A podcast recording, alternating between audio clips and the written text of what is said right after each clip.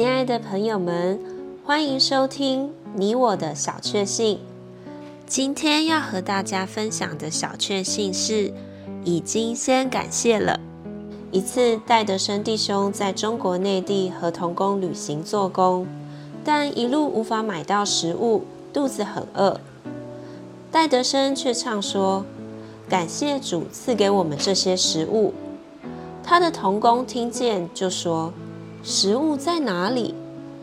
戴德生笑着回答：“离这里不远。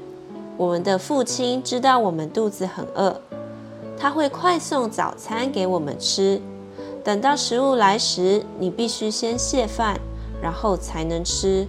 我却马上就能吃，因为我已经先感谢了。”果然，有人挑着扁担来卖吃的东西，解除了他们的饥渴。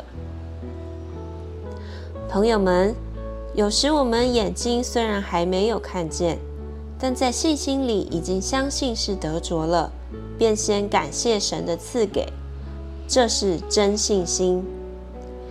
希伯来书十章三十九节，我们却不是退缩以致遭毁坏的人，乃是有信心以致得着魂的人。Hebrews ten thirty nine。But we are not of those who shrink back to ruin, but of them who have faith to the gaining of the soul.